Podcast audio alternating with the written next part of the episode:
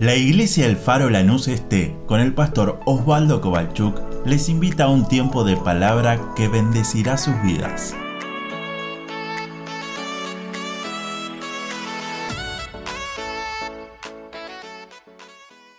Sabe que cuando uno se pone a mirar el almanaque, nos damos cuenta que ya estamos en octubre. Ya estamos en octubre. Faltan, ¿cuántos? 60 días para terminar el año.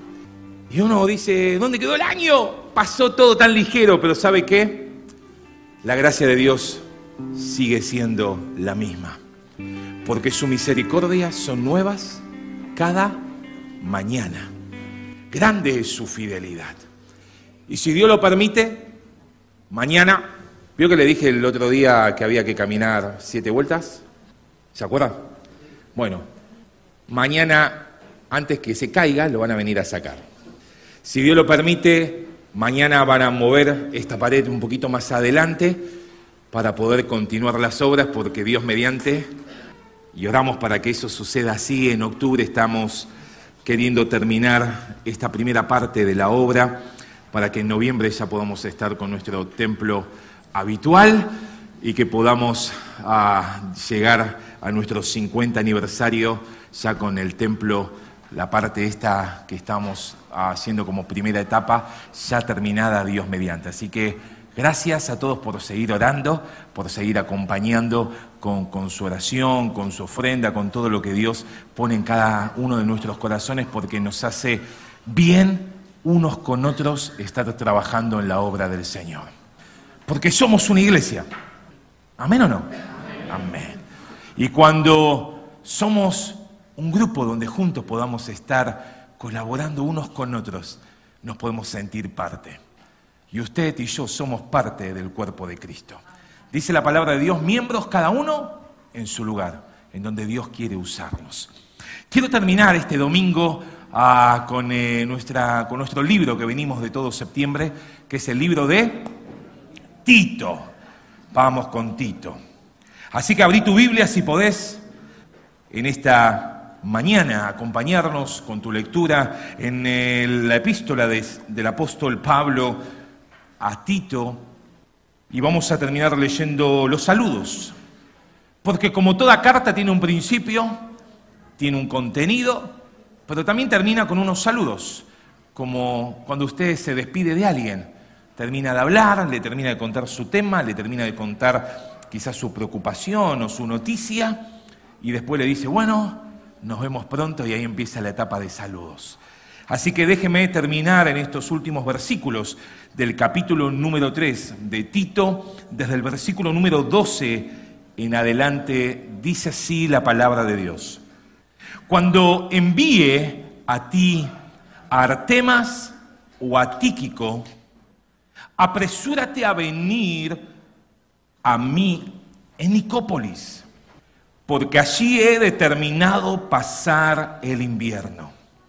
A Cenas, intérprete de la ley, y a Apolos, encamínales con solicitud, de modo de que nada le falte. Y aprendan también los nuestros a ocuparse en buenas obras para los casos de necesidad, para que no sean sin fruto. Todos los que están conmigo te saludan. Saluda a los que nos aman en la fe. La gracia sea con todos vosotros. Amén a la palabra de Dios. Yo decía, Señor, ¿y cómo, cómo, cómo encaro este tema con estos versículos tan complejos que quizás uno puede decir, qué manera de saludar cuando alguien terminaba una carta? Y me llamó la atención algunas cosas que es la que te quiero compartir en esta mañana. La primera es la palabra O. Uno dice, ¿qué cosa la O? ¿Viste cuando dice, verso 12, cuando envíe a ti a Artemas o a Tíquico? Y me ponía a pensar, Pablo, ¿cómo que todavía no sabes quién va a ir a acompañar a Tito? Y me llamaba la atención esa palabra O. ¿Puede ir tal hermano o el otro? Me ponía a pensar qué lindo es cuando uno tiene un equipo y no sabe a quién mandar porque tiene muchos. El problema es cuando vos decís, che, no tengo a nadie, tengo a este, te lo mando. Pero qué lindo esa palabra O me llamó a buscar quién era Artemas o quién era Tíquico. Y de Artemas no tenemos muchas noticias, de hecho en la Biblia no se habla en todo el Nuevo Testamento de Artemas, o sea que no tenemos mucha información. Lo que sí sabemos que el nombre Artemas significa regalo de Artemisa. Y uno dice, ¿quién es Artemisa? Artemisa era la diosa griega de ese tiempo. Entonces uno puede suponer que los padres, papá y mamá de Artemas, no eran muy cristianos. Entonces, entendemos por ese nombre que eran gentiles, que quizás tenían otras prácticas con otros dioses con minúsculas. Lo que sí entendemos que si a Pablo lo tenía en el equipo de candidatos a poder mandar a hacer un trabajo, era alguien que había conocido al Señor y alguien que había abrazado la fe, alguien que había dicho, creo en ese Dios también como Pablo, y estaba ahí preparado, dispuesto a poder ir a colaborar en el lugar donde hacía falta. El otro personaje o el otro candidato después del lobo es Artemas o Tíquico. A Tíquico sí lo encontramos en la Biblia en un montón de pasajes. Y me gusta cómo Pablo habla de Tíquico, por ejemplo, en Colosenses capítulo 4, verso 7, cuando habla de Tíquico lo nombra como un hermano amado, como un siervo fiel y como un consiervo en el Señor. ¡Wow! Qué lindo es tener a un Tíquico al lado, un hermano amado, uno que es fiel y uno que es un consiervo, alguien que trabaja a la par de nosotros.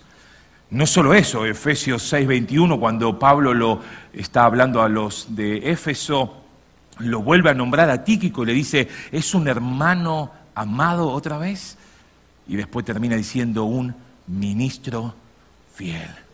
¿Sabe que la palabra ministro es una palabra que muchas veces le damos un mal concepto? Ministro es un servidor, uno que pone su vida para trabajar para Dios, para que otros sean bendecidos.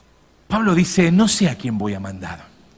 Y me gusta esa faceta de Pablo, porque muchas veces nosotros la careteamos, ¿no? Y decimos, bueno, todavía no lo tengo definido, así que, pero no te preocupes, está todo bajo control.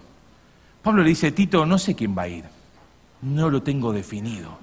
Puede ser que vaya Artemas, o puede ser que vaya Lo bueno es poder tener un equipo con gente amada, con hombres y mujeres fieles a Dios, con hombres y mujeres que quieren ser siervos del Señor y que puedan estar siempre dispuestos a poder servir en el lugar donde les toca servir.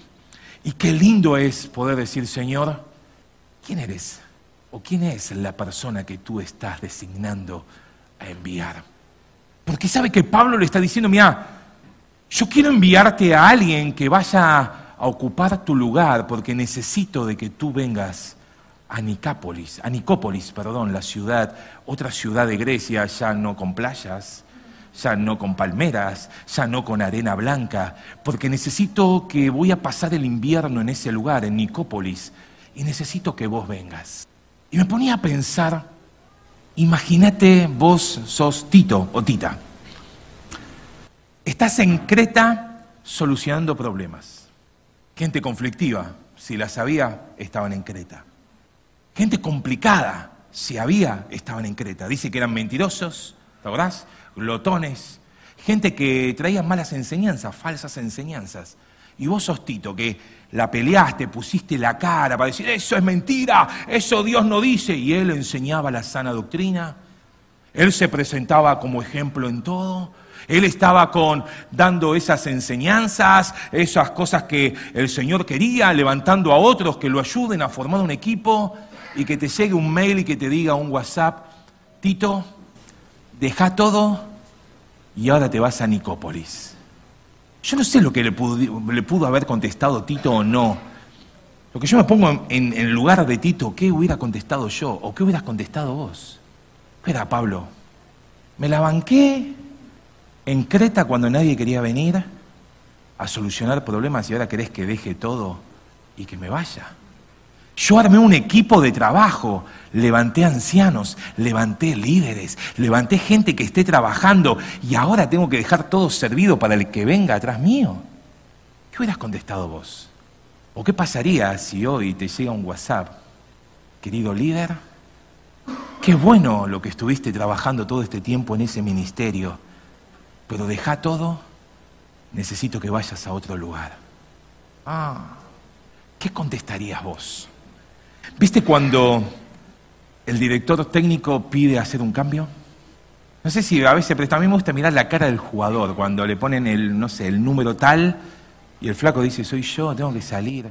Porque si está lesionado y tiene que salir lesionado en camisa, no pasa nada que el otro entre a suplantar. El problema cuando estás jugando en primera y alguien pide tu cambio, que tenés que volver al banco. ¡Ay, cómo duele! No, déjame un poco más, justo estaba por hacer el gol.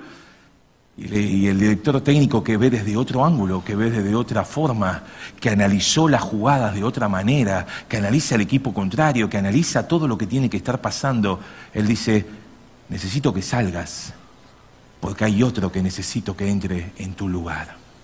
Y es ahí donde empieza nuestro ego a presentarnos muchas veces excusas no, pastor, déjame todavía, no, no, es, es, un tiempo nada más, que quizás ya se va a acomodar todo y va a seguir. No, hermano, déjame que quizás, no sé, algo más que se solucione y ya va a estar todo bajo control. No me saques. Pablo le dice, Tito, cuando te envíe a uno de estos dos, necesito que dejes todo y que vayas a Nicópolis a pasar el invierno, porque yo he decidido pasar el invierno ahí. ¿Sabe que la Biblia nos aclara después que, que Tíquico había sido dedicado a trabajar en Éfeso? Según 2 de Timoteo capítulo 4 verso 12, lo marca a Tíquico que Pablo lo había enviado a Éfeso. Por ende se entiende, si no fue Tíquico, fue el otro O, que fue Artemas. El tema está cuando Pablo empieza a decir, y lo leemos por ejemplo en Romanos, que él dice, bueno, yo estoy soñando esto, voy a pasar el invierno en Nicópolis, después voy a pasar a visitar a los hermanos en Roma y después voy a terminar en España. Y parecía muy bueno. ¿Viste cuando tenés esas ideas geniales y decís, wow, esto es tremendo? Pablo nunca pudo llegar. los historiadores no se ponen de acuerdo si fue cuando estaba en Nicópolis o cuando estaba en camino, donde él es apresado y termina en la cárcel, donde luego muere asesinado por los romanos. Tíquico fue a Éfeso y se conoce que Tito fue a Dalmacia. Cuando estaba en la cárcel, Pablo escribe desde su última cárcel, segundo de Timoteo es el último libro que él escribe, la última carta, y capítulo 4, verso 10 habla de que Tito fue a Dalmacia. ¿Y Nicópolis? Esos sueños cuando Muchas veces uno tiene todo planeado, todo un plan armado, y uno le dice, Dios, quiero tu firma acá, porque esto funciona. Esto está bárbaro. Paso el invierno, voy allá, visito a los hermanos, termino en España, un lugar donde Pablo anhelaba ir a llevar el Evangelio, que España en ese tiempo era el fin del mundo, era el mundo conocido. Pero esos planes Dios tenía otros. Por eso que en esta mañana, déjame decirte, antes de hacer planes y decirle a Dios que lo bendiga con su bendición, que le dé el toque espiritual, y le podamos decir, Señor, quiero darte mi vida como una hoja en blanco, firmada por mí, para que tú la completes como tú quieras, en el tiempo que quieras. La voluntad de Dios nunca añade tristeza. La voluntad de Dios es buena, agradable y perfecta. Por eso que muchas veces podemos hacer planes. Muchas veces podemos soñar y decir, me gustaría hacer esto, esto y esto en Dios, pero qué bueno lo que Pablo deseaba, ir a un lugar al otro, porque su deseo no era pasar vacaciones, sino su deseo era ir a predicar a esos lugares. Pero Dios le dijo, no, tengo otros planes para vos. No es como vos pensás. Tito tuvo que dejar Creta. Como dije, se supone que Artemas fue a seguir la obra de ese lugar. Y déjame decirte, no podemos pensar que somos los únicos que podemos hacer lo que estamos haciendo, que nos necesitamos unos a otros. El, apóstol Pablo en otra carta termina diciendo, cada uno somos un miembro, como, las partes del cuerpo, que no le podemos decir a alguien no te necesito, sino al contrario, todos necesitamos del otro. Por eso qué lindo, y empecé con esa parte, qué lindo es poder decir como iglesia, todos somos necesarios en el cuerpo de Cristo. Algunos quizás sean más visibles, otros sean menos visibles. Lo importante es que no nos creamos que somos el dueño del ministerio, sino que simplemente somos servidores a disposición del gran maestro, del gran director técnico, del gran Dios, del gran Espíritu Santo que Él maneja todas las cosas según Él piensa y según Él lo ordena, porque es lo mejor que nos puede pasar. Por eso que Pablo le dice, verso 14, a Cenas, intérprete de la ley, y a Apolos, encamínales con solicitud, de modo que nada le falte. Y aprendan también los nuestros a ocuparse en buenas obras para los casos de necesidad, para que no sean sin fruto. Y me llamó la palabra para que aprendan. Porque uno piensa que lo sabe todo, que ya está, que ya aprendí, ¿qué más puedo aprender? Y qué lindo, hay un dicho que dice que todos los días siempre se aprende algo nuevo. Y me gusta esta palabra que aprendan. Y aprender significa adquirir conocimientos de algo por medio del estudio o por medio también de experiencias. Pablo lo que le está diciendo es, Tito, acordate que van a ir a ocupar tu lugar para que vos estés haciendo otra cosa. Pero necesitamos que cada uno de nosotros aprenda a hacer buenas obras. Y si has leído el libro de Tito, te vas a dar cuenta que la palabra buenas obras o la frase buenas obras la vamos a encontrar cinco veces a lo largo de los tres capítulos de Tito. La primera la encontramos en el capítulo 1, al final, verso 16, cuando Pablo le está diciendo a Tito, mira que hay mucha gente que profesa conocer a Dios, pero con su forma de vivir, con sus hechos, lo niegan, siendo abominables y rebeldes, reprobados, no habían aprobado en cuanto a toda buena obra. Segundo lugar lo encontramos en el capítulo 2, verso 7, cuando dice, Tito, preséntate tú en todo como ejemplo de buenas obras Versículo 14, otra vez lo encontramos lo mismo, hablando de Dios, quien se dio, de Jesús, quien se dio a sí mismo por nosotros para redimirnos de toda iniquidad y purificar para sí un pueblo propio, celoso de buenas obras.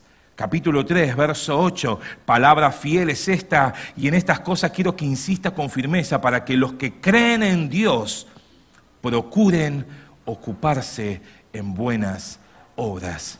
Y lo último, lo que acabamos de leer, el verso 14, y aprendan también los nuestros a ocuparse en buenas obras para los casos de necesidad, para que no sean sin fruto. Y acordate que lo que hablamos el domingo pasado, todo el capítulo 3, habla de que las obras no nos salvan. Que hacer buenas obras es el resultado de poder vivir en esa comunión con Dios, en esa intimidad con Dios, siendo justificados por su gracia, por su misericordia y por todo lo que habíamos hablado el domingo pasado de cuánto es el amor de Dios que nos ha alcanzado aun cuando nosotros no lo merecíamos. Pero sí el apóstol le dice, Tito, necesito que aprendan a que podamos hacer buenas obras. Y pensaba esta mañana, cuando estaba ahí en la oficina, decía, Señor, ¿Cuántas veces nos cuesta hacer una buena obra? Me gustaría invitarte que en esta semana puedas decir, ¿qué buena obra puedo hacer como fruto de mi amor por Dios? Y como hablábamos domingos atrás, no hagas una buena obra con otro para que te la devuelva.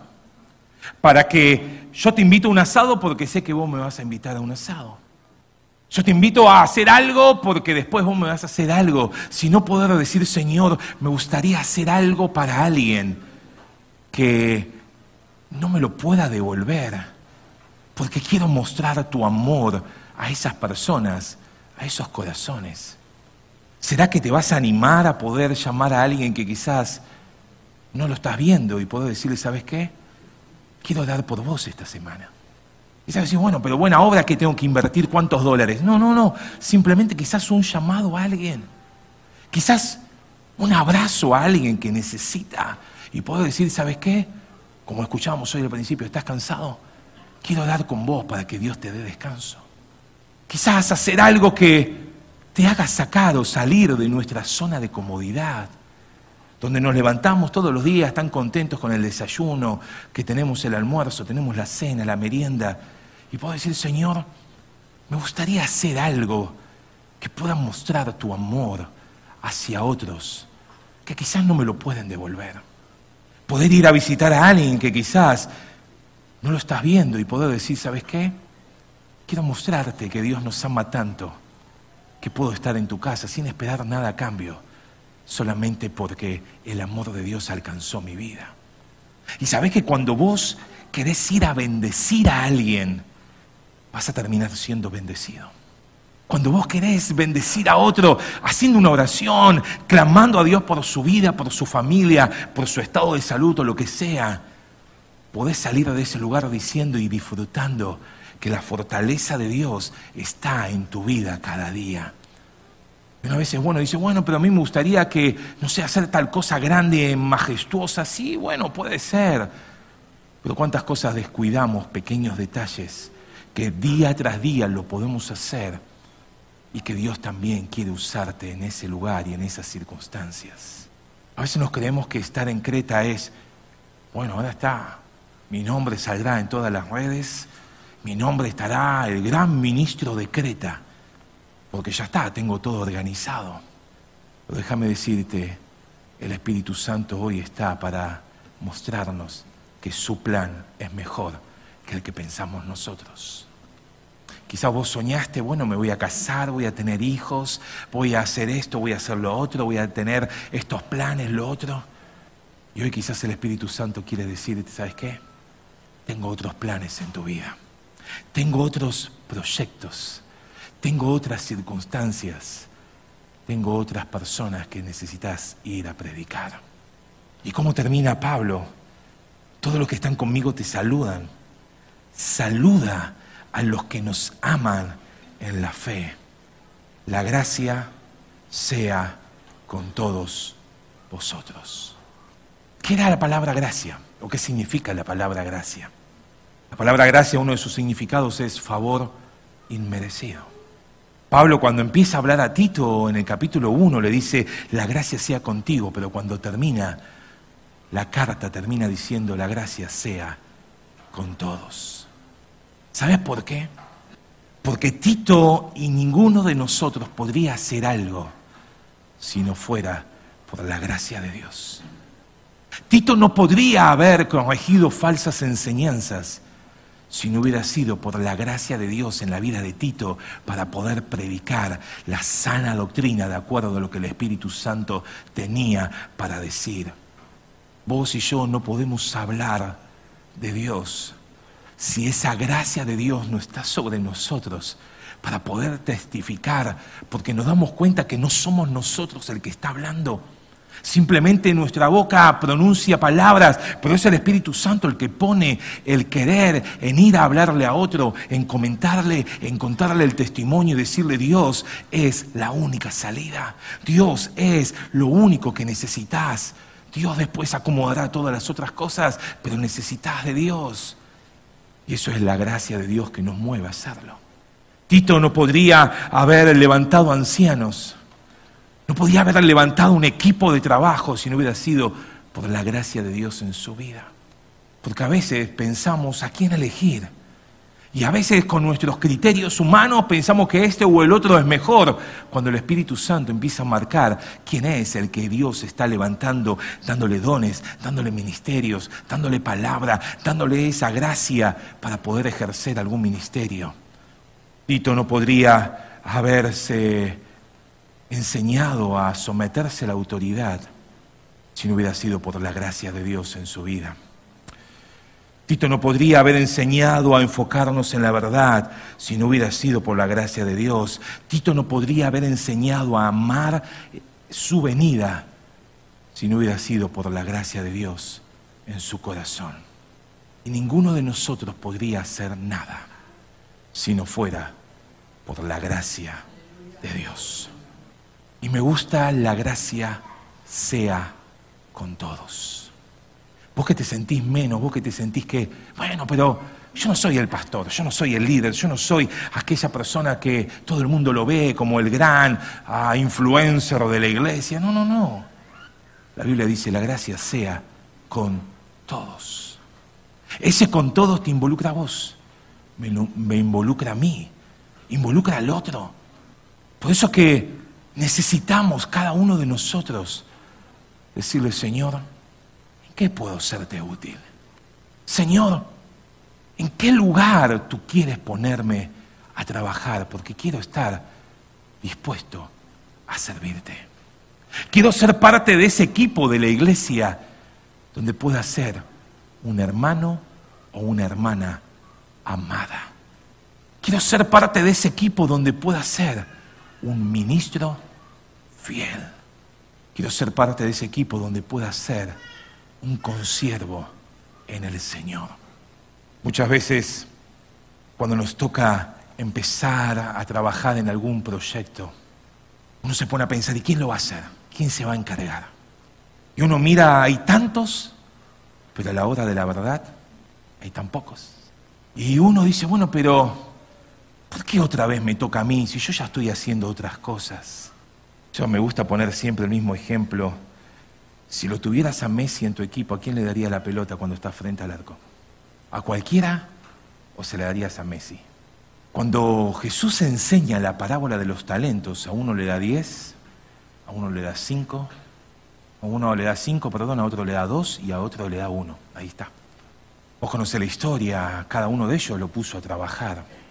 Y cuando llegó el momento de rendir cuentas, porque el señor de la casa había vuelto, el que tenía cinco le dijo, Señor, acá tengo estos cinco, los puse a trabajar, tengo otros cinco más. ¡Wow!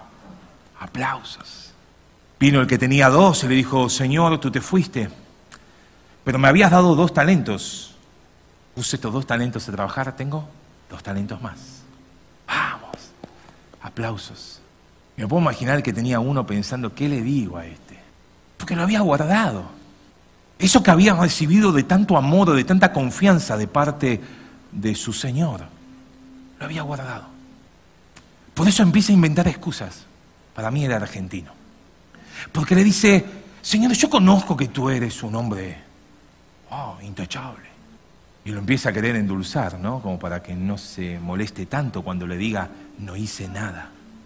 La historia termina diciéndole que no eres un buen siervo que lo poquito no pudiste ser fiel, que quizás era simplemente un talento, pero tenías la capacidad para hacerlo, por eso que el Señor le dio un talento.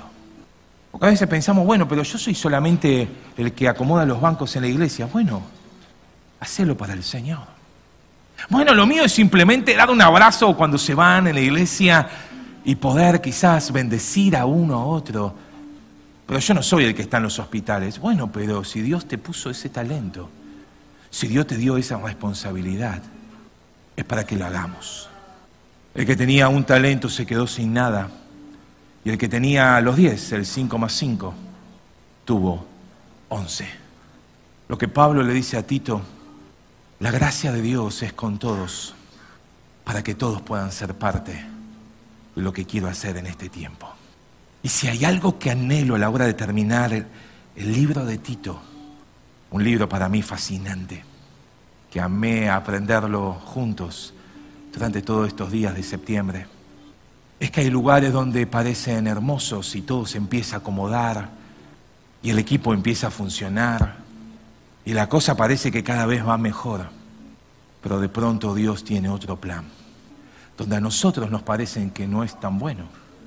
Pero Dios dice, ahora. Y cambia todo lo que de acuerdo a nosotros estaba armado. Y eso me hace ir a la historia de Hechos cuando Felipe estaba haciendo grandes campañas y estaba predicando en medio de toda esa gente que se sanaban, que había milagros, que había situaciones donde se escuchaba en todo el mundo conocido que algo estaba pasando en Samaria. Porque Felipe predicaba y la gente se convertía. Felipe predicaba y la gente se sanaba. Felipe predicaba y el poder de Dios descendía en multitudes. Pero Dios se le presenta y le dice, deja todo y vas a tener que ir camino al desierto. ¿Para qué? Para encontrarse con uno. Y uno se puede poner a pensar, pero Dios, envía otro a ese uno. ¿Por qué tengo que ir yo si esto funciona? Si hay campaña y noche de milagro, noche de prodigios, ¿por qué tengo que dejar todo lo que está armado e ir al lugar donde tú me mandas, donde hay uno solo que me voy a encontrar en el camino. Pero Dios dice, si yo lo digo, es porque vale la pena. Y déjame decirte, si hay algo que muchas veces nos incomoda, es la voz del Espíritu Santo sacándonos de nuestra comodidad, de nuestra zona de confort, donde no sé si te das cuenta, pero ya lo hago de taquito. Ya, ¿para qué orar para que Dios bendiga así? Ya lo estoy haciendo bien. Creta está complicada. Bueno, eso fue el principio. Ahora ya está todo acomodado.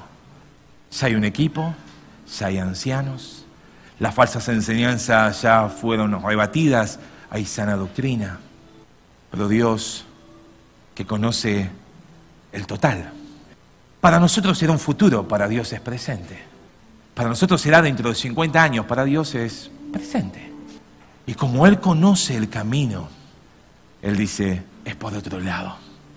Lo feo es cuando nosotros queremos desviarnos con nuestras capacidades. Lo lindo es cuando Dios dice, es con mi gracia y a mi manera. Por eso déjame orar en esta mañana en decir, Señor, ¿qué es lo que tú quieres para cada uno de nosotros? Yo no sé si estás muy cómodo en tu ministerio. Yo no sé si como líder te sentías muy contra cómodo con el equipo que tenés. Déjame decirte, el Espíritu Santo es el que cambia planes. Porque lo que Él siempre tiene es lo mejor. Yo no sé lo que el Espíritu Santo te habla en tu intimidad. Lo que sí sé es que cuando Él arma las cosas, las hace perfectas. Lo único que te quiero decir en esta mañana para orar es, no guardes lo que Dios te puso en tus manos. Dios va a venir a buscar una iglesia que está preparada. Una iglesia que no solamente procura vivir en santidad, en integridad, en consagración, sino una iglesia que ame estar en su perfecta voluntad. Y estar en la perfecta voluntad de Dios muchas veces no es como yo pienso. No es en mi lugar de confort. Es para decir, Señor, heme aquí. Estoy dispuesto. Qué lindo sería que el Espíritu Santo en su lista de candidatos a hacer tal cosa en esta semana empiece a decir, tengo a este, o a este, o a este. Puedo mandar a uno, puedo mandar a otro, porque hay hombres y mujeres dispuestos a servir a Dios. Pero tampoco te enojes con Dios si en medio de tu creta espiritual está todo bomba y todo feliz y de pronto Dios te dice cambio de planes. Y ves el cartelito que está tu nombre, donde tenés que dejar ese partido e ir a otro lado. Y quizás como los jugadores no pongamos cara de, eh, a mí me sacás. No sé si viste, algunos salen de la cancha ni saludan. El director técnico está ahí esperando para darle un abrazo, un, apretón de manos y ni lo saluda, lo deja de costado. Ahí te das cuenta que no le gustó. Pero acordate, su plan siempre es perfecto. no obedecer su voz, simplemente seremos hombres infelices, mujeres infelices, que quizás servimos a Dios, amamos a Dios, pero no estamos en el lugar que Él quiere. Cerra tus ojos, por favor, en esta mañana.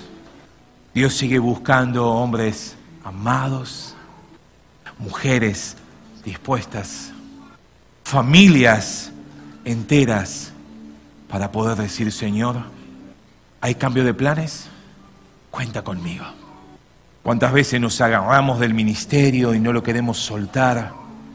Y nos creemos que somos dueños del ministerio y a mí acá nadie me saca. Los grandes políticos de la historia dicen acá me sacarán solamente con los pies para adelante, diciendo a mí nadie me va a poder mover, no solamente que me maten podrán sacarme. Pero hoy el Espíritu Santo nos quiere decir, estar en su perfecta voluntad nos hará a los hombres y mujeres más felices, nos hará ser las personas más felices de la historia. Porque sea que esté en un lugar o sea que esté en otro, cuando Dios lo prepara, Dios se hace cargo de sus propósitos. Por eso en esta mañana déjame preguntarte, ¿cómo estás delante de Dios?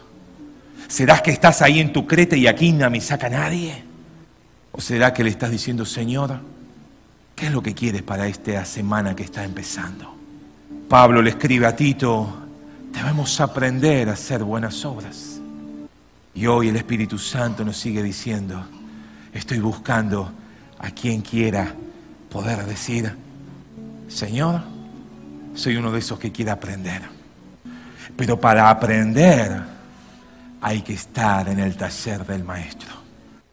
En ese taller donde nuestra vida queda expuesta, donde nuestra intimidad se refleja donde la palabra de Dios nos ve tal como somos y podemos quizás inventar excusas, pero Dios sabe cómo somos. Por eso que hoy el Espíritu Santo dice, seas vos o sea el otro, mis planes serán siempre perfectos. Y ahí donde estás, decirle, Señor, ¿será que estoy en tu perfecta voluntad? ¿O será que simplemente me quedé conforme en el lugar donde me siento cómodo?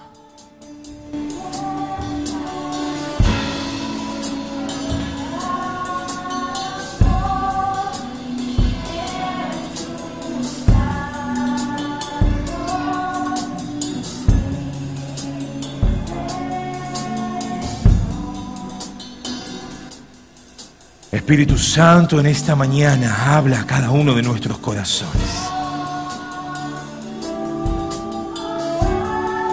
Porque estoy seguro que esa gracia, ese favor inmerecido, es para todos. Para todo aquel que en esta mañana y todos los días de su vida te dice Dios, acá estoy. Acá estoy, Señor, para que me puedas usar. Para poder ser parte del equipo de esta generación que tú quieres usar antes que vengas en estos últimos tiempos. Porque, Señor, sé que el tiempo se está agotando. Sé que las señales que hay en el mundo todo indica, como dice tu palabra, que tu venida está cerca. Pero no me quiero quedar conforme, simplemente cómodo en mi casa, en mi ministerio, sino decirte, Señora, si tengo que dejar todo para ir a otra ciudad, para ir a otra situación, Señor, no me quiero aferrar a esto diciendo que a mí nadie me va a sacar.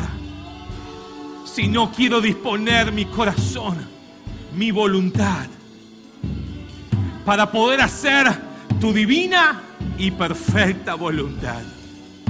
Porque quiero estar alineado a tu propósito, Señor. Porque sé que después de Tito vendrá otro a continuar la obra Porque a ti no se te agotan los recursos, Señor. No soy la última Coca-Cola del desierto. Soy uno que quiere poner su corazón a tu disposición para que tú nos uses de acuerdo a lo que tú deseas, Señor. Porque todo lo que tú haces es perfecto. Lo que tú haces siempre vale la pena obedecerlo. Por eso, Señor, oro por cada matrimonio en este lugar. Oro por cada joven, por cada hombre, por cada mujer, por cada adolescente, preadolescente, que quizás en esta mañana se pregunta, Señor, ¿estaré en el, en el centro de tu voluntad? ¿O será que hago lo que hago solamente por una costumbre? Porque no hay otra cosa que pueda hacer. Porque nadie otro lo puede hacer. Espíritu Santo, háblanos para estar en tu perfecta voluntad. Para poder ver a mi hermano no como una competencia, sino como un hombre, una mujer de Dios, con siervo en el servicio. Para ver a otros no como una amenaza para mi ministerio, sino para ser equipo y poder ser hombres y mujeres usados para que en medio de la luz, para que en medio de nuestra ciudad, tu nombre pueda ser proclamado. Señor, quizás tenga que dejar las multitudes para ir a ocuparme de ese uno que quizás nadie le daba nada.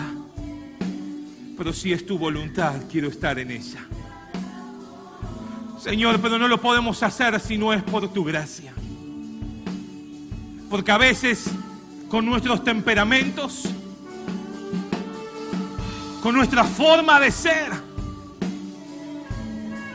Señor, entorpecemos en el plan perfecto y ponemos trabas y hacemos demorar tu propósito. Pero aquí hay una iglesia que ama servirte, Señor. Aquí hay hombres, hay mujeres que en esta mañana te están diciendo, Dios, háblame, que dejaré lo que tenga que dejar para poner mi vida a tu servicio. Quizás tenga que ir a una creta donde hay playas, donde hay arenas blancas, pero también donde hay problemas. Y quizás cuando esté todo solucionado, cuando diga ahora sí voy a descansar del trabajo, es ahí donde tú nos dices, bueno, ahora hay otra tarea, ahora hay otra etapa. Señor, nunca, nunca nos lleva a otro nivel para hacernos pasar vergüenza siempre nos llevas a otra etapa para seguir creciendo en tu voluntad. Por eso oro para que cada uno de mis hermanos juntos como iglesia podamos crecer en la gracia y en el conocimiento de tu palabra. Para que, Señor, día a día dejemos la leche y empecemos a vivir experiencias contigo, Espíritu Santo. Ya no va solamente un abrazo es necesario ahora. Quiero más de ti, Espíritu Santo. Ahora anhelo poner mi vida para que tú la uses, Señor. Ya basta de estar en mi comodidad. Ya basta de ver cómo otros son usados. Pongo mi vida a tu servicio, Señor. Que esa gracia de Dios nos alcance para que no lo hagamos con nuestras fuerzas, para que no lo hagamos con nuestras propias capacidades, sino para que tu Espíritu Santo pueda darnos dones, ministerios, talentos para servirte. Sea en Creta, sea en Nicópolis o sea en Dalmacia. Nuestra vida está para tu servicio, Señor. Porque somos todos bajo tu gracia, útiles para el ministerio. Señor, levanta al que está en el último banco y al que está en el primero. Levanta al que tiene muchos años de iglesia o aquel que tiene pocos, pocas semanas, pocos cultos encima. Porque hay tanta necesidad. El trabajo es tan grande. La mies es mucha Pero hay pocos que quieren poner su vida en poder decir, Señor, cuenta con nosotros. Pero oro, Señor, para que levantes una iglesia apasionada por ti. Una iglesia apasionada por escuchar la voz del Espíritu Santo. En decir, Señor, cuenta conmigo cada día. En el nombre de Jesús. Oh.